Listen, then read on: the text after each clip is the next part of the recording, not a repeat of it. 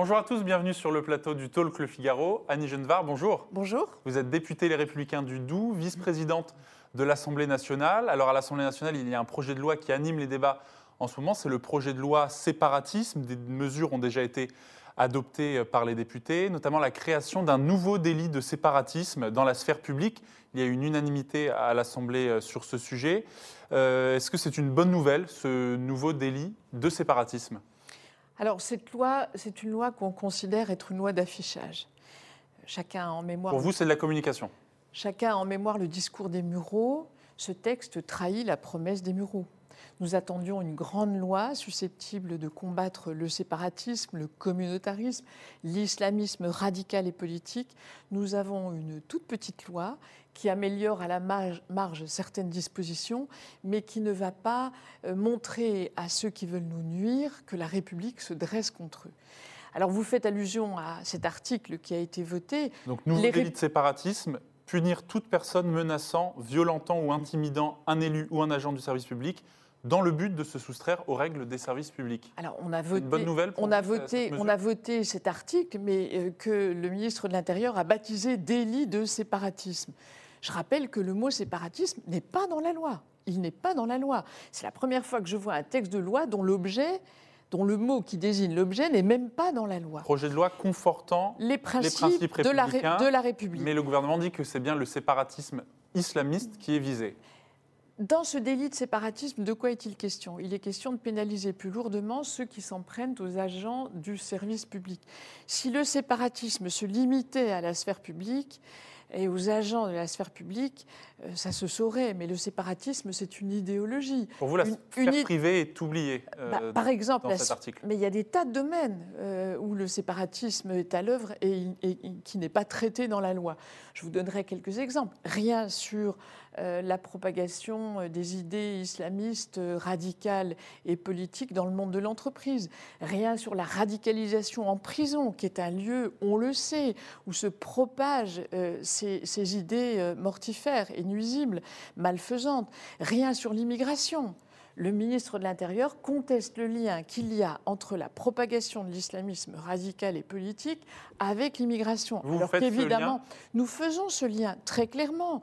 Il existe, regardez les derniers attentats, par qui ont-ils été commis? Ils ont été commis par des étrangers en situation irrégulière, qui ont été endoctrinés dans leur pays et qui sont venus ici pour porter préjudice, pour nuire, pour commettre des actes de violence à l'égard euh, de Si on de- remonte de à, notre à des attentats euh, plus lointains, euh, ce sont des Français. euh, Oui, euh, mais la radicalisation touche aussi des, Des Français Français, bien entendu, bien entendu. Mais en tout cas, rien sur l'immigration, pour nous, c'est une faute euh, majeure.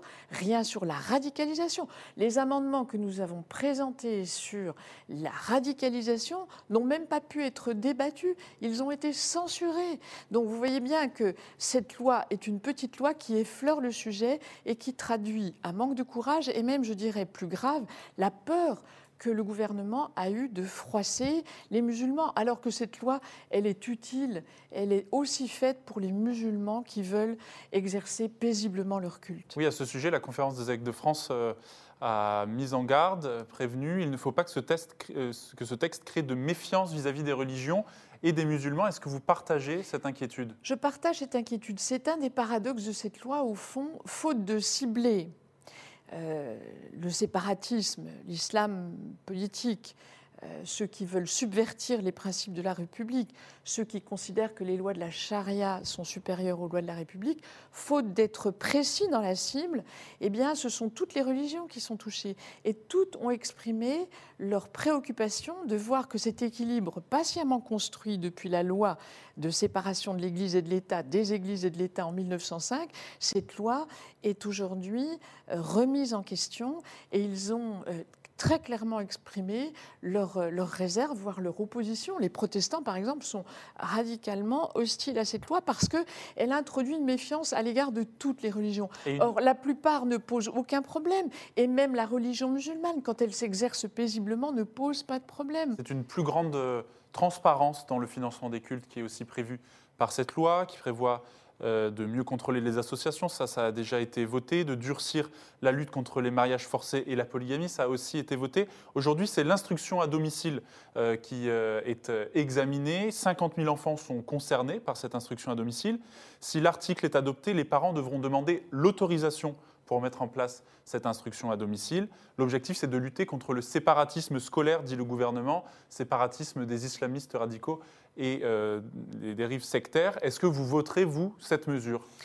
Alors cette mesure, nous ne la voterons pas. Nous serons euh, très nombreux à ne pas la voter, pour ne pas dire euh, l'unanimité du groupe des Républicains. Parce que pour vous, c'est une liberté qui est attaquée? C'est une liberté qui est attaquée. La, la liberté d'instruction est une liberté constitutionnelle et nous estimons que euh, les dispositions qui sont contenues dans la loi visent à empêcher cette liberté de chaque parent de pouvoir instruire en famille euh, son enfant ou ses enfants. Non pas empêcher, mais encadrer, dit le gouvernement. nous, ce que nous, ce que nous demandons, c'est que le contrôle de l'instruction en famille s'exerce de façon plus sérieuse maintenir cette liberté, mais la contrôler efficacement, car en effet, il y a des dérives qu'il faut combattre. Mais la plupart des parents qui ont fait le choix de l'instruction en famille l'exercent dans des conditions tout à fait satisfaisantes dans l'intérêt supérieur de leur enfant. Il y a effectivement des radicaux qui... Euh, euh, détournent leurs enfants d'une instruction de qualité et sous couvert de l'instruction en famille, qui mettent leurs enfants dans des écoles coraniques où, ne, qui ne délivrent pas un enseignement de qualité. Ça, il faut le combattre et ce sont les contrôles efficaces de l'administration qui doivent l'empêcher.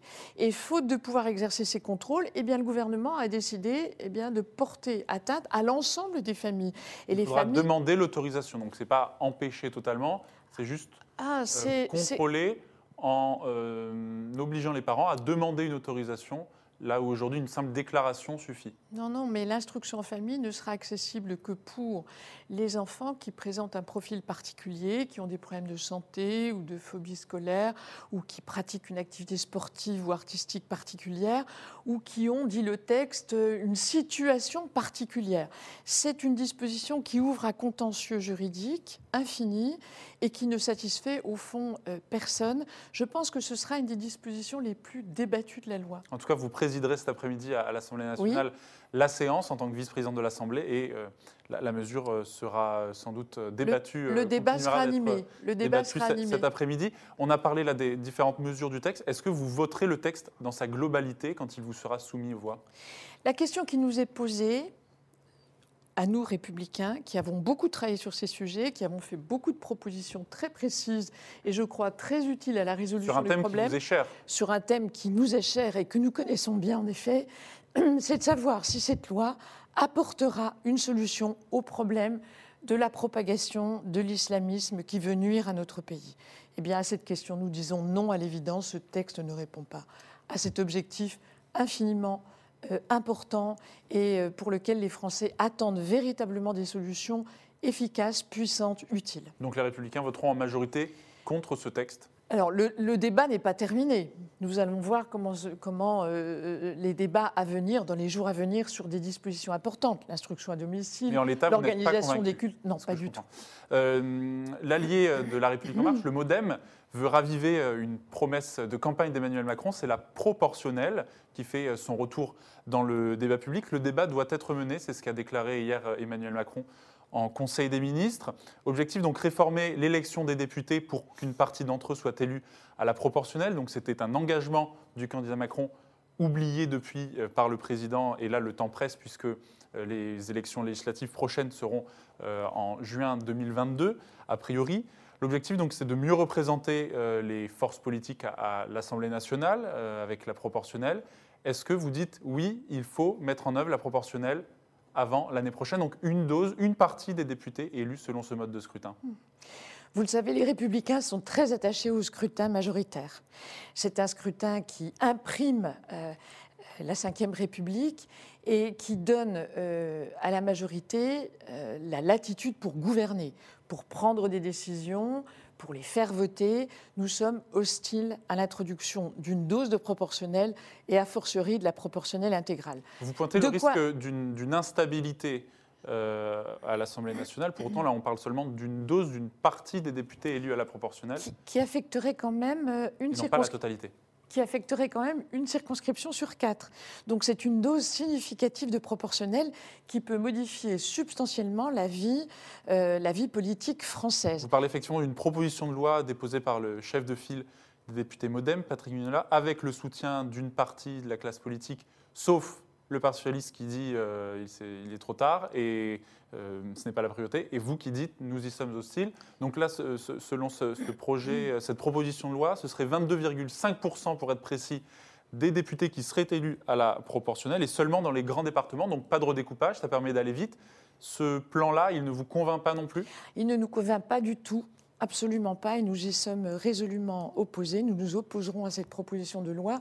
De quoi est-il question? Au fond, c'est la promesse qu'Emmanuel Macron a faite en échange du soutien à la présidentielle de, François Bayrou. On sait que ce soutien, il a été euh, déterminant dans la victoire. C'est une promesse qui est antérieure à l'accord avec euh, François Bayrou. Le Figaro s'était penché justement sur la jeunesse de cette promesse. Et Emmanuel Macron l'a proposé dès octobre 2016, donc avant même son accord avec François Bayrou. Sans doute avait-il anticipé que c'était une des conditions du ralliement de François Bayrou qu'il avait déjà dans sa ligne de mire, j'imagine. En tout cas, on voit bien qu'il s'agit là d'un risque de tambouille politicienne et ça ouvre euh, la voie d'une instabilité. C'est aussi à mettre en relation avec le fait qu'Emmanuel Macron a perdu la majorité absolue euh, à l'Assemblée nationale et qu'il a besoin du modem. Il en a un besoin impérieux. Il ne peut pas finir son quinquennat sans l'appui du modem. Donc euh, c'est bien cette promesse-là que lui rappelle François Bayrou c'est une promesse teintée de menace. voilà, j'existe et j'entends être reconnu dans ma demande, dans mon exigence de proportionnel. Je pense que c'est une une très mauvaise disposition. Et, euh, Nicolas Sarkozy l'avait promise, François Hollande l'avait promise. C'était une mauvaise disposition aussi quand Nicolas Sarkozy euh, la promettait? Écoutez, je crois que chacun convient que la proportionnelle est emporte avec elle un facteur d'instabilité.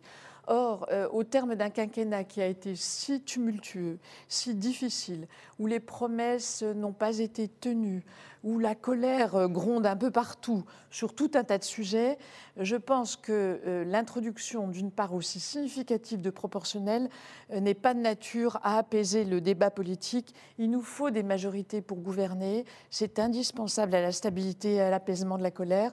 En tout cas, c'est la ligne des républicains en la matière. Comment faire pour que l'Assemblée nationale soit alors plus représentative euh, des courants politiques euh, si vous mettez de côté la proportionnelle. Ce que disent les défenseurs de cette mesure, c'est que aujourd'hui, on a une majorité LREM Modem qui occupe 60% des sièges à l'Assemblée, mais qui n'a eu pourtant que 30% des voix environ au premier tour des législatives, alors qu'on a par exemple la Rassemblement national qui occupe 1% des sièges mais qui avait pourtant 14% des voix. Certains pointent là une injustice démocratique. Qu'est-ce que vous répondez à ça, vous qui présidez les débats à l'Assemblée euh, à certaines reprises et qui voyez devant vous euh, cette euh, diversité peut-être des forces politiques qui n'est pas représentée à sa juste hauteur dans l'hémicycle? On a une petite idée de ce que donnerait l'introduction d'une dose aussi significative de proportionnel quand on voit comment a évolué le fonctionnement de l'Assemblée nationale. Avant, c'était assez clair, on avait une gauche, une droite et euh, les, décisions euh, permettaient finalement d'être prises parce qu'on avait une répartition claire. Aujourd'hui, vous avez un éclatement en plus d'une dizaine de groupes. Donc ce sont des alliances... Un record sous la Ve République. Un record sous la Ve République et des accords de circonstances, des, gens qui des députés qui appartiennent au même groupe et qui votent des choses mais totalement incompatibles les unes avec les autres. C'est précisément ce que nous ne voulons pas pour gouverner efficacement le pays, il faut des majorités claires que n'est pas capable d'apporter euh, la proportionnelle. Alors un mot sur les élections régionales euh, qui approchent, ce sera dans quatre mois, les 13 et 20 juin, a annoncé Marlène Schiappa. Euh, la droite détient aujourd'hui 8 régions sur 17, si on compte également les régions d'outre-mer. Est-ce que votre objectif, c'est d'en conquérir de nouvelles? Et si oui, lesquelles? Oui, bien sûr. Notre objectif est d'en conquérir de nouvelles. Nous pensons qu'en Bourgogne-Franche-Comté ou en région centre-Val de Votre région, donc Bourgogne-Franche-Comté. Nous avons euh, de bons espoirs de, gagner euh, cette élection régionale. votre candidat sera le, maire de Chalon? Exactement. Gilles, Gilles, Platré sera notre, est notre chef de file et sera notre tête de liste. Et nous avons beaucoup d'espoir. C'est un un de, nos talentueux représentants euh, des Républicains. Et euh, il a une bonne expérience euh, du mandat local et une claire vision de ce qu'il entend faire pour cette région qui est la grande oubliée de toutes les régions françaises. Donc vos ambitions de conquête, la Bourgogne-Franche-Comté, Centre-Val de Loire C'est d'abord de conserver nos régions. Oui. Hein, nous sommes majoritaires dans les régions de France et nous, nous entendons bien les conserver et puis en conquérir d'autres. Euh, je voudrais dire que ce scrutin que Emmanuel Macron voudrait bien reporter, l'idée trotte dans sa tête déjà depuis fort longtemps, parce qu'il sait que ce euh, scrutin lui sera très probablement défavorable, comme tous les scrutins locaux. Hein. on l'a vu avec les municipales, où la droite a quand même largement remporté ces municipales. Et n'oublions pas d'ailleurs les départementales qui seront le même jour, les mêmes jours que les élections régionales. Ce, ce, sont les mandats du lien avec le territoire. Et on sait qu'en la matière, les républicains sont bien implantés. Nous croyons à l'importance du lien entre le citoyen et son représentant et ses représentants, les élus locaux, les élus territoriaux, les députés. C'est aussi une des raisons pour lesquelles euh, nous ne voulons pas de la proportionnelle, parce que c'est tuer le lien entre le député et euh, le citoyen qui l'élit. Proportionnelle qui a cours d'ailleurs dans les élections régionales. Euh, est-ce pour cela Non, c'est un scrutin majoritaire. Avec une part de, avec une proportionnelle. Part de proportionnelle, mais selon une logique totalement différente de celle que vous évoquez pour les législatives. Pour, vous, la Bourgogne-Franche-Comté pourrait euh, basculer dans les mains du Rassemblement national C'est une des régions euh, visées, donc aujourd'hui détenues par la gauche, et que vise le Rassemblement national Je crois que le Rassemblement national est une impasse. Euh, c'est un parti protestataire. Qui rassemble les déçus, mais qui n'est pas de nature à proposer un projet puissant et utile, pas plus à la région de Bourgogne-Franche-Comté qu'à la France. Merci beaucoup Annie Genevard. On continue euh, à dialoguer avec nos internautes.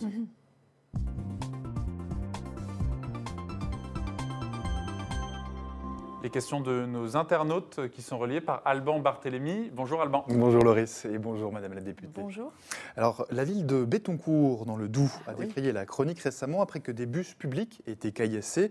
Euh, pour notre internaute Parigo sur le Figaro.fr, il faudrait généraliser la vidéosurveillance pour euh, résoudre ce problème et infliger de solides sanctions aux parents des jeunes délinquants. Qu'en pensez-vous?